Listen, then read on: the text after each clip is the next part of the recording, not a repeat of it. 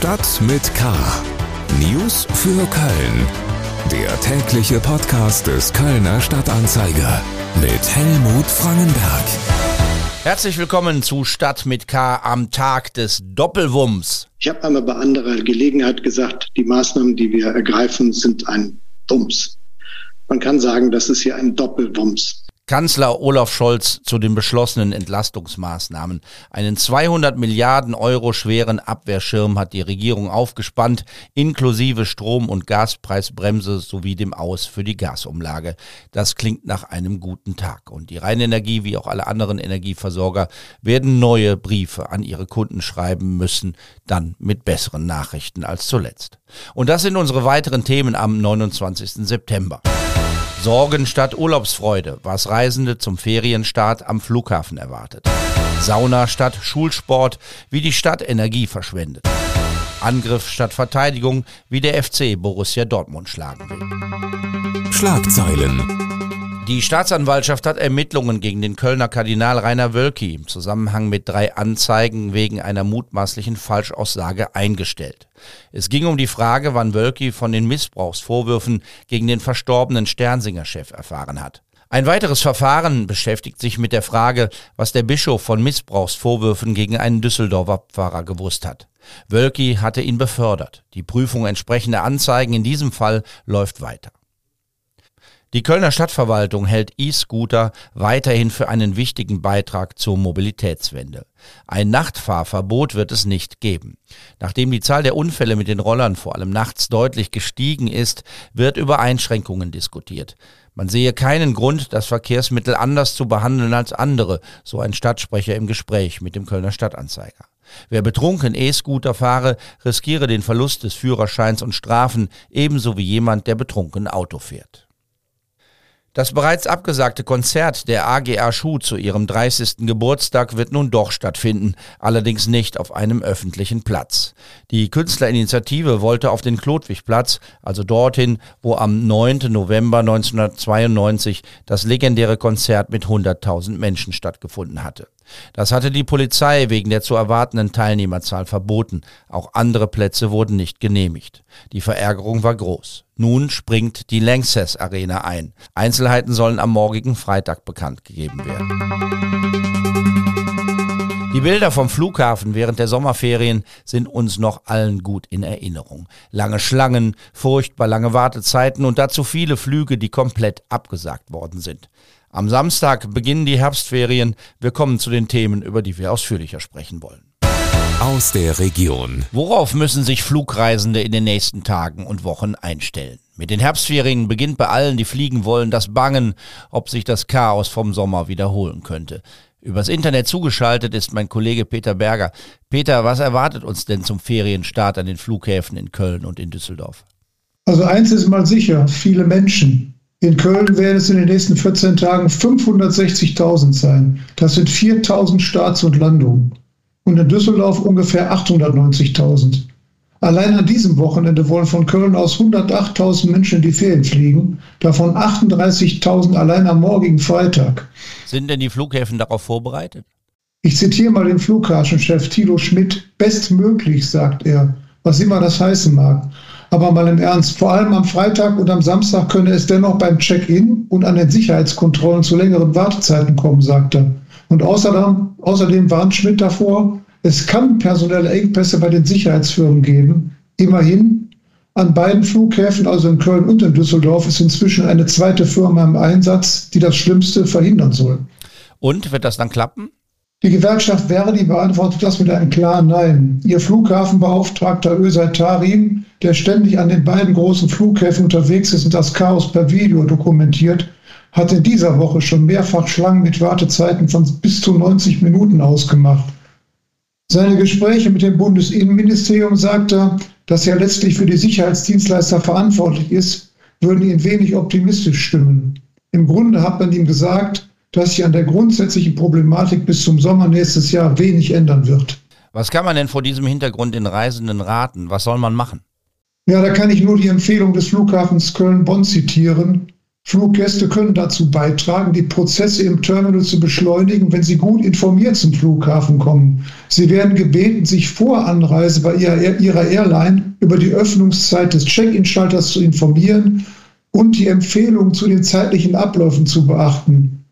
Also das heißt auf Deutsch, in der Regel öffnet der Check-in am Flughafen zweieinhalb bis drei Stunden vor dem Abflug. Es empfehle sich, diese Zeit für den Check-in und die Sicherheitskontrolle am Flughafen mindestens einzuplanen und danach also nach dem Check-in zügig zur Sicherheitskontrolle zu gehen. Zudem ist es hilfreich, sagt er, wenn die Gäste nicht deutlich zu früh anreisen, da Check-Inhalte noch geschlossen sein können und es dann an der Sicherheitskontrolle zu längeren Wartezeiten kommen kann. Das, das klingt alles nicht so besonders gut, oder? Nein, also ehrlich gesagt, zügig zur Sicherheitskontrolle zu gehen, wenn die Schlange bis ins Terminal 2 reicht, das soll mir mal einer vormachen. Aber zum Glück muss ich ja nicht in die Sonne fliegen, da gehe ich lieber wandern. Dann wünsche ich dir viel Spaß dabei. Peter Berger über die Lage am Flughafen vor dem Start der Herbstferien. Politik. Energiesparen ist angesagt. Die Stadt Köln hat da allerlei Maßnahmen beschlossen und angekündigt, doch in der Praxis sieht man dann nicht selten, dass es schon im Kleinen nicht funktioniert. In Höhenhaus befindet sich die Rosenmar Schule und die empfiehlt sich zurzeit unfreiwillig als Wärmestube für den Winter wenn es nur ein paar Grad kühler wäre, denn wir sprechen weniger über eine Wärmestube als über eine Sauna. Mindestens seit August ist es in der Sporthalle der Schule 30 Grad warm. Zugeschaltet übers Internet ist mein Kollege Oliver Görz, der für die Lokalredaktion des Kölner Stadtanzeiger berichtet. Oliver, wie kann das sein, 30 Grad trotz aller Appelle Energie zu sparen? Ja, das äh, ist ein technischer Defekt. Um genauer zu sein, sind es zwei technische Defekte. Äh, die die Temperatur da so äh, ansteigen lassen. Also zum einen ist die äh, Heizung kaputt, da gibt es einen Temperaturfühler, der misst und äh, offensichtlich äh, funktioniert der nicht richtig. Ähm, und deswegen springt da einmal automatisch die Heizung an, auch nachts. Das verbraucht natürlich sehr viel unnütze, unnütze Energie. Und offensichtlich kann man die Heizung auch nicht per Hand ausschalten ähm, weil da über die Heizung auch das Wasser betrieben wird und äh, da muss immer Temperatur drauf sein, sonst gibt es da Legionellen. Also der, der Hausmeister könnte die Heizung abschalten per Hand, aber er darf es nicht, weil dann das Wasser kalt wird. So sagt, so sagt die Verwaltung ganz genau. Also ähm, muss halt der Temperaturfühler wieder repariert werden. Das ist er jetzt äh, nach Angaben der Stadt auch.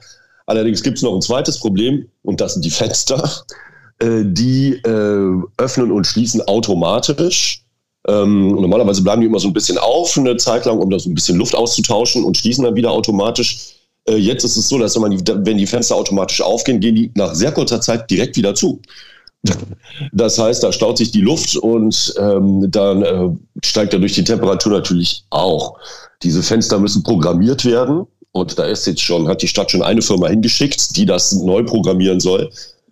Die Firma hat das nicht hingekriegt. Jetzt hat die Stadt die nächste Firma äh, beauftragt, die sich das angucken soll. Und das macht sie äh, am Freitag.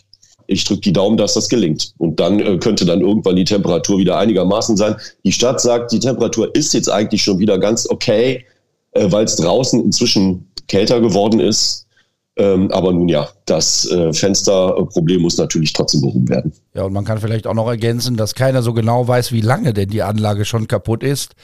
Erst waren Ferien, dann die heißen Sommertage danach, dann hat es keiner gemerkt, aber jetzt sind wir fast im Oktober und man fragt sich in diesem wie in vielen anderen Fällen auch, warum dauert bei der Stadt alles so lange, bis irgendwas wieder repariert ist oder instand gesetzt ist.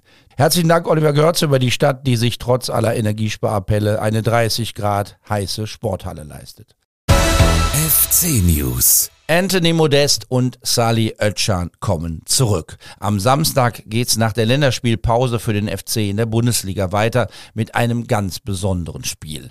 Borussia Dortmund spielt in Müngersdorf und das heißt auch, dass zwei Stars des FC wieder den Rasen betreten, auf dem sie den Fans in der vergangenen Saison so viel Freude bereitet haben.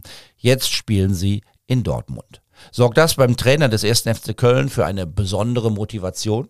Ich sollte in jedem Spiel hoch motiviert sein. Das hat jetzt nichts mit Toni und Sally zu tun, ähm, sondern es hat einfach was damit zu tun, dass Borussia Dortmund kommt und äh, eine der besten Mannschaften, die wir in Deutschland haben. Äh, und wir spielen in unserem Stadion und äh, das wäre doch schön, unsere eigene Leistung zu bringen und das ist Motivation genug, dass ich mich auf beide freue. Äh, das habe ich mehr als einmal betont. Das sind zwei sehr, sehr gute Fußballer, sind zwei Menschen, die mir sehr nahe sind, äh, mit denen ich sehr, sehr gut zusammengearbeitet habe. Ich war froh, dass ich sie im letzten Jahr hatte. Äh, freue mich über ihren Weg, auch wenn ich da immer lese, was da nicht läuft, äh, sehe ich auch mal ein bisschen anders. Aber wie gesagt, ich bin ja auch nur Trainer. Ähm, wie gesagt, ich freue mich beide wiederzusehen und ich hoffe, dass sie sich auch freuen. Und ich hoffe, dass keiner vergisst, dass die Jungs sehr, sehr lange und viel für den FC getan haben und äh, hoffe, dass sie vernünftig begrüßt werden, so wie sich das aus meiner Sicht gehört. Steffen Baumgart vor dem Spiel des 1. FC Köln am Samstag. Dortmund ist Tabellenzweiter, fünf Punkte vor den Bayern. Auch wenn die Ligatabelle mit Union Berlin als Tabellenführer zurzeit ein etwas seltsames Bild abgibt, dass Dortmund als Favorit nach Köln kommt, ist wohl klar. Doch deshalb will Baumgart nichts an der Spielweise ändern, hinten reinstellen und nur verteidigen, das kommt für ihn nicht in Frage. Wir werden vorne attackieren, wir werden gucken, dass wir es immer wieder schaffen, den Gegner unter Druck zu setzen. Wir werden bei unserer Spielweise bleiben und das hat ja gar nichts damit zu tun, äh, zu gucken, was andere gut gemacht haben, sondern äh, wir gucken dann schon auf uns und wollen dann auch in dem Fußball, so wie wir uns ihn vorstellen, einfach auch bleiben und das bedeutet offensiv nicht offensiv spielen, sondern vorne das Verteidigen beginnen, um vielleicht den einen oder anderen hohen Ballgewinn zu haben. Auch natürlich bei der hohen Qualität, die Dortmund hat, darüber brauchen wir gar nicht reden. Ähm, aber wie gesagt, äh, wir haben 50.000 im Stadion und die sollen ein schönes Fußballfest erleben und dazu gehören beide Mannschaften, die offensiv agieren werden. Ich gehe davon aus, dass es beide wollen, also wollen wir es auch machen. Anpfiff ist am Samstag um 15.30 Uhr. Das war's für heute. Mein Name ist Helmut Frankenberg. Machen Sie es gut, bleiben Sie wachsam, aber bitte auch gelassen. Tschö. Stadt mit K. News für Köln. Der tägliche Podcast.